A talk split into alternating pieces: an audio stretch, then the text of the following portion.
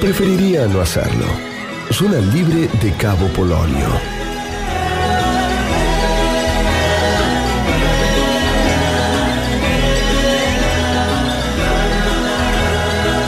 Muy bien, amiguitos, segunda media hora de preferiría no hacerlo. Hoy es día temático. Estamos hablando de correr y cuando se habla de correr no se puede hablar de otra persona en la República Argentina que no sea el señor Santiago García, un amigo de la casa, un miembro de preferiría no hacerlo. Santiago, buenas noches, ¿cómo te va? Gracias, ¿cómo andás? Te saludo yo y te saludo el señor Ariel Fiorenza. ¿Qué haces, Santiaguito? Oh, Dios mío, bien, lo bueno que salí de lejos. no. sí, las cosas no cambian, Ariel, es así. Pero bueno, sí, sí, bueno, obviamente sí, me siento parte, siempre voy a ser parte de Preferiría no serlo. Bueno, te agradecemos mucho tu, tu gentileza. Escúchame, ¿cómo, ¿cómo estás de actividad de correr? ¿En qué, en qué estado está corre, se corre normalmente? Eh, ¿se, va, Sí. ¿Se ganó esa batalla de la pandemia, de la discusión? No, no, el, el, el, el año pasado fue el año en que en que se discutió el tema, este año no se discute, eh, a las 20 horas se supone que uno tiene que volver a casa. Eh, yo ayer a las 20 horas estaba en Palermo para ver qué pasaba. Eh, Sí, nada, la- el 90% de la gente se iba y muchos llegaban a correr a esa hora. Este, claro. de- quiero decir, eh, nada, obviamente a mucha gente le están jodiendo la vida de nuevo, pero pero hay un porcentaje de gente que, nada, simplemente eh, corre un poco más temprano porque puede y otros que corren más tarde y, y hacen caso omiso de, de- de- no están controlando, digamos, eh, puntualmente. Tampoco estamos tratando de desafiar a nadie, o sea, yo, yo puedo correr a la, o sea, no termino antes de las 8, este, así que 8 y 5, 8 y 10 estoy ahí y nada, está buenísimo ponernos así, igual como todo lo que Claro, así, hermoso debe ser. Sí, Con sí, hermoso. temperatura. Exactamente, y con frío también es hermoso, está hermoso. O sea que ahora es un problema de horarios, porque lo, que me parece es que se corrió totalmente la atención, o sea, na- na- nadie está preocupado, no hay no hay móviles en Palermo viendo si hay alguien corriendo a las ocho y media, van a los bares. No, no, puntualmente, eh, bueno, lo que pasa es que fue todo mentira lo que dijeron, entonces, Sí, quiero decir, eh, eh, hay algo que es fundamental, cada, cada rubro conoce la mentira que se dijo sobre él. claro, sí. Entonces, yo tengo una, yo tengo para mí, aunque yo hubiera estado a favor del gobierno, lo que pasó el año pasado me hubiera dejado una marca que, que, que yo jamás la voy a olvidar, o sea, Claro, básicamente, y vos me ves en las redes sociales que yo insulto periodistas sin ton ni son, y esos son los, los anti-runner. ¿Entendés? ah, claro, claro. Me dice, hola, ¿qué tal? Acá estamos con no sé quién, Mongo Picho. Mongo Picho es un pelotudo. Bueno, porque, fue anti-runner, claro, obviamente. Y yo me acuerdo de eso, porque no tenían argumentos. Simplemente bajaba línea y, y no eran argumentos, de verdad. Ahora, ahora, esta semana, todos los medios con una nota que dice que la actividad física al aire libre refuerza las defensas del cuerpo y permite enfrentar mejor las enfermedades. Esto fue siempre así. Esto es, es una cosa que no tenés Ahora- que ser ni médico ni nada para saberlo. pero es que aparte es, es lo que los médicos es lo que los médicos siguen indicando en privado pero después no dicen en los medios Ah, ok. los medios no te dicen ay sacan a hacer actividad física al aire libre o sea la cantidad de médicos que trabajan en medios que dicen una cosa fuera al aire y otra al aire viste Ah, verdad que- tremendo eso. por la neutralidad no no estoy diciendo gente que milita a favor del encierro simplemente que se calla la boca Claro. no no por miedo a, a que parezca que están en, a favor de la libertad no dicen nada obviamente están en contra de la libertad por eso Sí, claro. Pero bueno, quiero decir, nunca en la historia de la humanidad, o, o sea, nunca, nunca en mi vida hubiera pensado que el, que, que el running hubiera- iba a estar en el centro del, del, del huracán político. Claro. Eh, realmente no lo imagino, no había manera de imaginarlo. Eh, incluso gente que corre y que el año pasado estaba a favor del encierro y ahora te milita a favor de, la, de la apertura, eso tampoco se olvida. Este, porque sabíamos que era una mentira, porque fuimos solidarios al principio, porque dijimos, bueno, seamos solidarios, y después era todo mentira, nos mintieron, nos traicionaron, bardearon, entonces, nada, que esas marcas para mí quedan, yo sé que no le quedan a casi nadie, pero bueno, ojalá en cada rubro, cada persona recuerde recuerden las mentiras sobre todo, ¿no? Este, porque eran mentiras, no eran posiciones, eran mentiras. Claro. Eh, me encanta cómo has dejado el tema atrás y no tenés rencores. Y No, no, quiero decir, porque hay no tenés una lista de gente anotada. Sí, la tengo. Hay, hay, hay una- te la podría decir al aire, pero no quiero empezar por ahí. Eh, quiero decir, hay, hay, hay una tensión que todavía está ahí, por supuesto, en cuanto a esto, en cuanto a esto si a mí no, si a mí no se meten con el running, no, ese tema lo- sí que lo cerramos. Claro. Ahora todavía, ahora fanfarronean con que hay que salir, ¿viste? O sea, bueno, listo. O sea, este, pero bueno, lo importante es que para mí, eh, nuevamente, eh, lo, lo dijimos muchas veces, no se trata no se trata sobre el running, se trata sobre la libertad. Claro. Sobre la libertad de las personas de, de, de- de hacer algo que les produce salud y felicidad. Salud y felicidad parece que fueran incomprensibles. Sí, sí. Este, si bien, eh, si bien eh, quiero decir, estos son argumentos generales. eh, Yo creo que el, el- la vida sana es un daño colateral del running para mí. Yo no es que yo sea una persona sana. Yo no soy una persona sana. Yo soy una No, persona no es- recon- no era lo que pensábamos de vos. Yo, yo- yo- soy una persona recontra sana y es un daño colateral que yo sea una persona sana. Lo Porque, que- porque te acercaste enfermizamente a una cosa Claro. sana. No, aparte yo a veces lo digo, yo pienso con esta vida que estoy llevando, voy a llegar a los 100 años, o sea, ¿entendés? Voy a, voy a llegar al tercer mandato del bisnieto de Cristina, ¿entendés? O sea, me quiero matar, o sea, Recién estábamos leyendo un, un señor de 81 años de Quilmes, empleado de Credicop, que, que corría media maratón, maratón, todo. Y, que, y Pero la noticia era de antes de la de la cuarentena, digamos, Claro. antes del 2020, así que no, no sabemos qué pasó con ese señor Bueno. que ahora debe tener 83 años, ¿viste?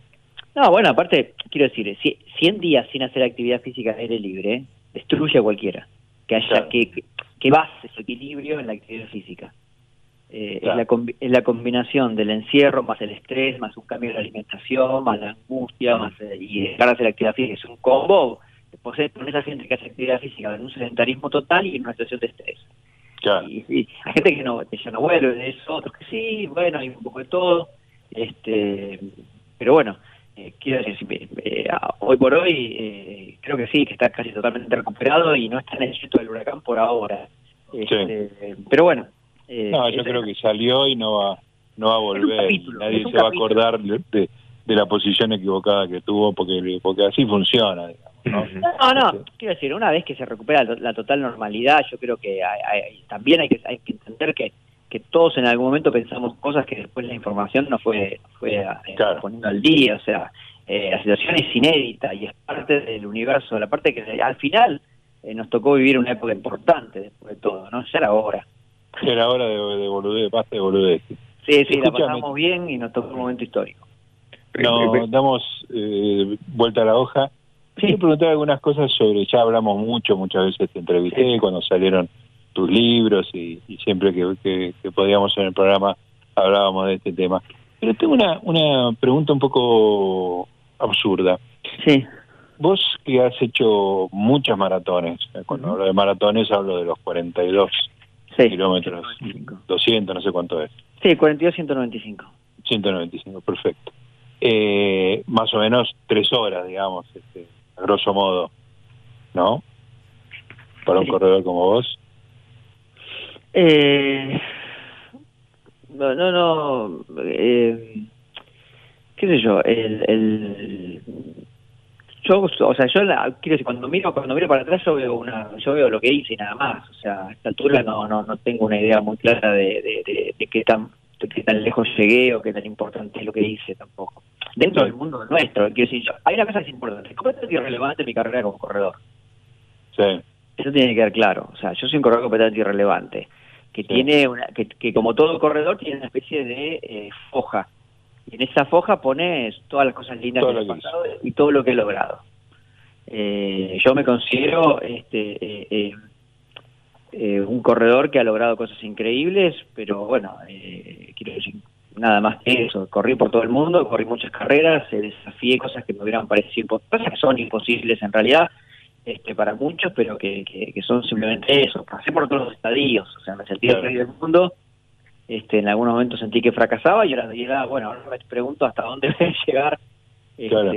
porque bueno, la, la, eh, los años pasan también. Este, sí, sí, claro. Pero todavía estás tirando. Escuchame, No, bueno, ¿cuántas, decir, ¿cuántas maratones corriste? 24 maratones. 24 maratones. Y lo que te 24 preguntaba, el, el tiempo de una maratón para vos está más o menos tres horas, digamos. Sí, más o menos tres horas. Obviamente yo tengo, tengo el- la, la bendición y la maldición de que soy un corredor de sub 3. Pero soy un corredor de sub 3 con poco margen. Ajá. entonces. Eso significa que si yo aflojo el paso, paso de, me voy bien Si yo hago 2.59, 59, soy sub 3. Si hago Claro. 3.00, hago soy en 3. Estás cerca del límite de que cambia de categoría, por decirlo de alguna manera. Sí, no, o sea, es como el sub 3 en el aficionado es como una especie de, es el es el la gran ambición del aficionado es el sub 3. Es llegar a eso, a bajar las Sí. tres horas. La, la- el, digamos que mm, un 5% de los corredores llega al sub 3. Ah, es un, un- Eh. una proporción muy muy chiquita, muy meritoria, evidentemente. Eh, es chiquita y aparte yo hice hice 15 sub 3 Ajá. Desde el 2012 hasta el 2019, porque logré meter Sí. un maratón el año pasado, eh, perdón, el 2020. En 2020 metí un maratón. Nadie supo cómo pasó, pero metí un maratón. Sí. Y en Las Vegas. En Las Vegas, Sí, hijo de puta. en noviembre. Insólito, insólito. No, aparte, ahí, ahí, ahí vol- eh, brevemente volvemos a- a- al tema. Eh, me voy a Las Vegas. ¿Cómo te vas a Las Vegas si no se puede viajar? ¿Cómo que no se puede viajar? Me voy a Las Vegas, chao. Me fui a Las Vegas con un maratón y volví. Pero te das cuenta cómo la gente no tiene idea de lo que está pasando. la voluntad eh, dec- decide mucho. Sí, ob- obviamente yo el año pasado me anoté en cuatro maratones. Dos se postergaron, una se canceló y la que corrí se cambió de fecha. Incluso a último momento tuve que cambiar el pasaje de último momento. Nada, un desastre. Sí, claro. Pero quiero decir, todo costó plata y mucho esfuerzo y muchísimo estrés. Obviamente que necesitas, ahí necesitas un- una, una, una, eh, un nivel de obsesión muy alto, porque lo más normal hubiera sido dicho, bueno, dejamos pasar este año, tranquilos, como lo que sigue. Tranquilo no ha venido. Claro, no, no es tu, no Pero es tu quiero decir, eh, especialidad. Eh, pero bueno, eh, mi mejor marca es 2.44, que sí es un margen bastante amplio. sí, Y después tengo de 251, 254, 255. Cuando terminas una carrera en 255 estás relajado porque ya sabes cuando faltan dos kilómetros que lo hiciste. Que llegás, claro. Sí, es algo que estés muy lastimado, incluso si, si vos, porque en general lo- los últimos kilómetros si venís muy lastimado vas- podés perderlo todo, pero básicamente te das cuenta, como venís, claro. y hay una especie de, de esfuerzo muy grande, pero también de, de- de- tranquilidad. Eh, Lo gracioso es cuando metes este 258, 259. Mi, mi primer sub 3 fue 259.44. Ay, por favor, y, y, y tuviste que echar un pique al final para No, llegar. aparte que no- yo nunca he hecho un sub 3, con lo cual, viste, si, si será, no será, habrá que ver qué pasa.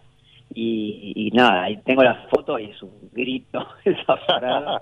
Porque aparte fue el primero, no sabía si lo iba a lograr, yo estaba buscando una marca un poco más tenue, tres horas un minuto, ¿no? En un momento en la Claro. Maratón me crucé con uno, dice, ¿qué tres horas un minuto? Claro. Andá a buscarlo todo. Y eso fue Chicago. Y Chicago tiene una particularidad que cuando faltan 500 metros tiene una subida de 200 metros. Uy, mortal. Pero, pero si vos estás mentalizado que esa subida es lo último que tenés que hacer en tu vida, sí, ahí tratás de no perder el tiempo. O sea, tratás de dejarlo todo, porque si lo dejo todo y cuando terminás esa subida girás a la izquierda y ves la meta. claro. Y ese es el último extra que necesitas. Eh, pero bueno, ahí es donde mueren, ahí es donde mueren muchos sueños en esos últimos metros. Claro. Eh, Así que sí, hay carreras que, que uno, qué sé yo, hay carreras que yo he metido 2.55 y no han significado algo increíble y otras que sí, otras que han sido memorables con, con números más altos. Claro. Lo cual también es muy relativo porque, insisto, eh, vos en una carrera te puede ir muy bien y hacer un tiempo más lento, pero también es cierto que los circuitos no son iguales. Eso te iba a decir, son muy, no es que no son iguales, son muy distintos, digamos, ¿no? Son ciudades, países distintos, ciudades distintas, no son canchas que, que son más o menos estandarizadas, ¿no? No, no, hay partes que tienen, hay, hay carreras que son más difíciles al final, otras que son más fáciles al final, hay otras que arrancan en bajada, otras que arrancan en subida, y, y son estrategias que hay que hay que tener en cuenta. Claro. Por eso, un 2.55 la segunda vez que corrí en Tokio, para mí fue una carrera más lenta que el 2.55 en Los Ángeles, que el, 2.55 el- el kilómetro 6 de Los Ángeles, yo digo, yo abandono, ¿no? porque era una pesadilla al comienzo de la carrera, pero después me ordené y, y me di cuenta que había hecho una carrera excelente. Este, lo que pasa es que el circuito era imposible. Claro, claro. Este, Escúchame, me interesa mucho esto. sí. Son tres horas, que es un tiempo, digo, Sí. que vos me decís de acá tres horas, tres no horas nada, es, es mucho, digamos, ¿no? Tres horas ¿Qué? corriendo. Co- ¿Qué ocupa tu mente? Eh, ¿Qué porcentaje de lo que ocupa tu mente es eh, eso que vos dijiste recién, organizarte para la, la carrera, ver los tiempos, que yo? ¿tenés tiempo para, para tener la mente en blanco, para pensar en otra cosa? Ahí, ¿Cómo es? Mira, el, el, el tema es que si vos vas a buscar marca, estás todo el tiempo pensando en el ritmo que llevas. Ajá. Tenés que aprenderte la altimetría de la carrera, porque es porque la altimetría de la carrera indica que hay lugares en los que vos tenés que, con la misma energía, ir más despacio. Mm, Si querés mantener la velocidad, tenés que redoblar el esfuerzo. Todo eso tenés que hacerlo consciente. Entonces, cada kilómetro de la carrera, vos tenés que saber, o sea, hay, hay, hay por lo menos eh, cada cinco minutos vos tenés que dedicarle unos 20 segundos a- a- al ritmo que llevas y a lo que vas a hacer. Como Sí. mínimo, como mínimo. Sí. Si vos te, te, te olvidaras este, y arrancaras otra vez. Pero yo voy todo el tiempo pensando en el ritmo y en lo que vas llevando. Tenés que calcular, que tenés que ir como, como si valga, saca, eh, valga la, la- la referencia, yo diría que es como cuando vas con una nave espacial y vas mirando todos los instrumentos. sí. Lo que haces es chequear cómo va todo, si la respiración va bien, si te sentís bien, cómo van las piernas, la temperatura afuera, es una evaluación así. El tema es que los primeros kilómetros siempre es, el primer kilómetro puede ser que te ahogues un poquito, pero básicamente los primeros kilómetros se supone que vos tenés que tener mucho resto, entonces vos tenés que calcular ese resto Ajá. y, y registrar cuándo estás cambiando el aire, cuándo te vas a empezar a complicar. o sea, en el medio, por supuesto, pensás en un millón de cosas, pensás en, pensás en el discurso de agradecimiento cuando te den el, el, el- el premio, este, pensás en lo que vas a decir cuando vuelas a casa, pensás en los posteos de las redes sociales, pensás en, en la primera vez que corriste ahí, pensás no lo voy a lograr, pensás soy el rey del mundo, o sea, eh, vas, vas Pero- como... Pero todos esos ejemplos que das están relacionados con el con correr, o sea, no te puedes a, a pensar en, en películas en, o en tu vida No, eh, no, privada. es- eso es más fácil en montaña. Ajá, En montaña es más fácil porque el ritmo ya no importa. Ajá, Lo que importa es la cantidad de kilómetros que sumas. Entonces hay un momento en la montaña que es muy lindo. A veces se puede dar en calle también. Lo que pasa es que en calle vos necesitas el tiempo final. Entonces, si vos estás preocupado por el tiempo final, cada kilómetro es una, es una cuenta. claro.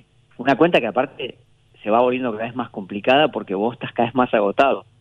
Sí, Es- Entonces yo que yo en el último maratón que corrí, este corrí en Las Vegas, cuando faltaban dos kilómetros, yo digo, no voy a poder hacer sub 3. Faltaban 500 metros, y digo, no voy a poder hacer sub 3. Ah, faltan 500 metros y no sé si llego. Ahora te voy a decir una cosa, faltaban 500 metros. Yo, el tiempo final que hice fue 2.54.25. o te, te sobró bastante. Me duraron 5 minutos, pero Claro. el cerebro estaba tan limado que no Claro. entendía lo que pasaba. Entonces, ahí Ah, claro. al final por eso yo también llevo una pulsera con los ritmos para confiar en lo que dice la pulsera, verá cuánto estoy. Este, Claro. pero va- al final vas sacando esas cuentas, pero te decía, en montaña hay un momento en que vos empezás a, si tenés suerte, te encontrás con una carrera en la que empezás a bajar. Y cuando empezás a bajar vas por senderos de tierra a toda velocidad. Y Sí. bajás y bajás y bajás y bajás y bajás y vas un kilómetro a, a tope por tierra, esquivando raíces, moviéndote por un lado para el otro, vas, zigzagueás. A mí me ha pasado ahí que en un momento te olvidas de todo. Y te vas con la cabeza y no sabes ni siquiera en qué estás pensando. Y no estás, pensando en la- Ajá. no, no estás en la carrera, no estás en ningún lado. Estás Claro, en- claro, un estado casi de, de Sí. como si estuvieras meditando, digamos. Exactamente, ahí te vas por completo, porque no importa el ritmo, porque vas todo el tiempo, vas, te vas divirtiendo de una manera que se puede creer, y, y en un momento llego y estoy en la carrera.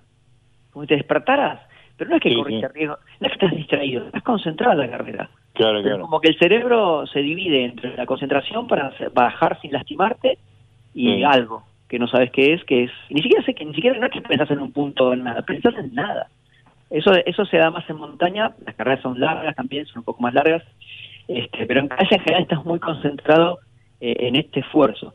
Tal vez si uno corriera un poco más relajado en calle, si, si en lugar de buscar 2.55 yo buscara 3.10, en una carrera podría estar un poco un poco más eh, volado, digamos. Mm, Pero hay que recordar una cosa, que en una carrera de calle es muy difícil que vos estés solo. claro. Y en una carrera de aventura es muy fácil que vos estés solo, sobre todo si sos rápido. Si sos rápido, lo más probable es que pases el 80% de la carrera solo. Mm, Eh, y eso en calle es casi imposible. Solamente en esta que yo, que yo estoy mencionando tanto, que es la última que hice en Las Vegas, porque en Las Vegas éramos 262 corredores. Con lo cual yo corrí 42 kilómetros solo, uf, por el desierto de Nevada. En, el- en impresionante. y ahí, ¿entendés? Y ahí veías un puesto de hidratación y veías camionetas que vos sabías que te estaban cuidando, que son las de la organización, pero vos ibas solo, solo y veías una recta sin final. Claro. Y ahí sí pensás un poco de todo, vas viendo el paisaje, o sea, pensás en películas, repetís un mantra si lo tenés, este, y, vas evaluando, pero te, te, come mucho el reloj. Por eso son las de calle, muchas, la mayoría de los corredores aficionados en el momento se cansan de la calle, porque se estresan mucho, porque la calle es impiadosa, te dice, no, ¿sabes qué? Bajaste el ritmo. En cambio, en montaña no existe bajar el ritmo, porque no sabes cuál es el ritmo. Escúchame, ¿y en montaña está súper señalizado? ¿O corres el riesgo de agarrar para cualquier lado de percha? Depende de la carrera, depende de la como estás muy solo, digamos, ¿te puedes perder? Sí, eso depende de la carrera. Eh, las carreras eh, apuestan a que sean más comerciales y la gente no se pierde. Claro. Entonces, cuanto más masivas son, cuanto más son hechas para corredores populares, más seguro estás de que no te van a permitir que te pierdas, te van a cuidar mucho. Igual hay que aprender a estar atento. Eh, uno se pierde, yo me he perdido en algunas carreras, muy estresante perderse. Ya, debe ser tremendo. Sí, ahora estás buscando un ritmo y, llegar a un, puesto y de repente lo perdiste, o sea, eh, yo me enojo mucho cuando me pasa eso. este, la puta que lo parió empezar a putear mal, este, pero en general ya no pasa tanto porque las carreras se redoblan el esfuerzo y porque si, si hay profesionales marcándolas, este, tratan de, de cubrirse de la imbecilidad humana, ¿no? De, no estar viendo las señales que son claras, son poner unas cintas de colores y están puestas de manera tal en que vos cuando dejas de ver una ves la otra. Este, pero bueno, de vez en cuando uno se puede se puede equivocar, porque aparte te puedes concentrar y, si seguiste largo, este, el tema es que no puedes estar dos minutos sin ver una cinta en una, en una carrera de aficionados, ¿sí? Claro. Este, pero bueno, hay que estar atento, esa es la única cosa que te puede estresar. En calle es muy difícil perderse, es casi imposible, tener que estar realmente muy en babia, y aparte porque hay una presencia de, de, otros corredores, ¿no? En calle... siempre acompañado, claro, claro. una, una, carrera una carrera de más de 2.000 corredores siempre está rodeado de gente. claro, claro. Este, pero una carrera de menos de 2.000 corredores, si sos un sub 3, estás mucho tiempo solo. Este, que también está bueno, por supuesto. Para eso. Este, no quiero no quiero desaprovechar esta oportunidad, ya nos queda poquito, de, que me digas algo de cine. Decime la película que mejor refleja la, tu, tu relación con, con correr, digamos. Recién escuchábamos un rato de, de Forrest Gump. es, es, curioso porque Forrest Gump es una película que no es sobre running. Sí. Pero tiene dos o tres momentos que son que son los que mejor entendió el running en el mundo. No sé si nunca nunca investigué cómo se ha escrito la novela o el guion de la película como para saber quién estaba detrás, porque tiene dos cosas claves. Primero la idea de correr como algo liberador. Sí. Y eso es muy emocionante. Es emocionante para cualquier ser humano, pero el que corre sabe perfectamente lo que significa la escena en que él rompe las, las muletas, esas, los armazones. Sí, es una metáfora que, que cualquier corredor entiende lo que significa eso. Este, y después cuando el, fragmento que pasaste vos, que yo digo, mira, pasa en gallego, que hijo de puta, y ya estaba llorando. sí, cuando cuando corro, corro, y cuando tengo sueños duermo, y cuando tengo ganas de ir, voy. O sea, y es, no hay ningún otro misterio, es como la simpleza misma de la existencia. Lo curioso es que es dormir, comer, ir al baño, pero también es correr. Claro. Es como una especie de, de elementos básicos de la existencia. Entonces, eh, y curiosamente, aunque no sea una película sobre running, para mí es la película que mejor mejor capta la emoción, el, el sentido y sin sentido de correr, la, la, la necesidad imperiosa de correr, este esa, esa lejos es la que mejor lo capta. Después de carreras que dice, hay películas que dicen, ahí esta me gustó, aquí ya no me gustó. Los corredores en la playa de Carrozas de Fuego me parecen súper emocionantes también. Eh, pero pero lo de Forrest Gump es, curioso y aparte lo gracioso es que termina, termina termina evocándose como la película que más se menciona a la hora para los corredores no el Run Forrest Run es como un, himno también para, los corredores entonces eh, aparte que yo soy fanático de la película me parece una obra maestra eh, es la, la, película que para mí mejor capta sigue captando el, el espíritu de running no, no, carece de cualquier forma de realismo eh, o interés este, técnico, pero me parece perfecta. Excelente. Bueno, lo dejamos mudo Arielito. Arielito, saludarlo, por lo menos, este muchacho. Sí, no, no. Eh, primero, bueno, hay una, una cuestión también técnica que los escucho un poco lejos, entonces no quería interrumpir porque yo a ver si me meto en un lugar y en un momento que, que, que no, que no daba. Además, es, es muy interesante escucharlo a Santi. Santi, eh, en el momento, en todos los momentos que hemos trabajado, siempre es como que, que mete un chiste o una cosa así, y cuando habla de, de, correr es, es, es, otro Santi, es otro Santi y es maravilloso, admirable. Y estaba pensando también en, el orgullo de maravilloso, lo dejo de tu lado. bueno, bueno, le daría un abrazo, pero no, pero, pero, pero no. Lo... Tiene Santiago en este momento de que no estemos Sí, eh, cuando mi chiste mi, chiste latiguillo de, la pandemia es que para, para, para lograr el distanciamiento social me tuve que acercar. muy bueno, muy, bueno. Pero, pero no, bueno, pero también pensaba, digo, que más allá de, de, lo que hablábamos de las dificultades de las pandemias y todo eso, ¿no? Que, que realmente es algo mágico como la gente se tiró a correr. También, bueno, se podría haber tirado a andar en bicicleta, pero ya necesitaba una bicicleta. Correr no necesitas nada más allá de un par de zapatillas. Y no es algo caprichoso, como muchas veces se dijo, ¿no? De que de repente ahora todo el mundo se puso a correr. Sino que la gente descubrió que en el correr, esta cosa de correr para vivir, porque terminó la pandemia, o por lo menos se, a ver, en el momento de que se tranquilizó un poco, y la gente siguió corriendo. Por supuesto, mira, eh, en, el running team donde yo estoy, corredores que hacía cuatro o cinco años que habían dejado el team volvieron. Claro. Volvieron porque se dieron que necesitaban todo, necesitaban no solo volver a correr, sino necesitaban el orden, la disciplina, el lugar de pertenencia, los amigos, o sea, fue como una especie de, eh, de regreso, de regreso a, ese lado de, de, las carreras. Eh, también siempre se habla del, del corredor como bien solitario, cosa que es totalmente cierto, pero también hay, un equipo mundo, hay un mundo alrededor, sí, de amigos, de, conocidos, de gente que te espera, vos pensando en la gente cuando corres, o sea... Eh, Perteneces a algo también. Sí, sí, por supuesto, y, obviamente que, que la, motivación también está en correr con otras personas. Este, eh, nada, es una rareza, por supuesto. Este. Ahí está. Pero bueno, Santiago, querido, eh, Santiago Dorado, te mando un abrazo. Un abrazo muy grande a toda la gente de ahí, a toda la gente de, preferiría no hacerlo, que son capos. Los nuevos no sé porque no los conozco, tampoco quiero los que gente que no conozco porque me puedo meter un quilombo. Pues salta, salta algo, ¿viste? un carpeteo. A los que conozco, este, un saludo a todos. Ahí está. Ah, Abrazo, Santi, cuídate. Porque, porque estos dos siguen hablando. Llévatelo mudo, llévate todo.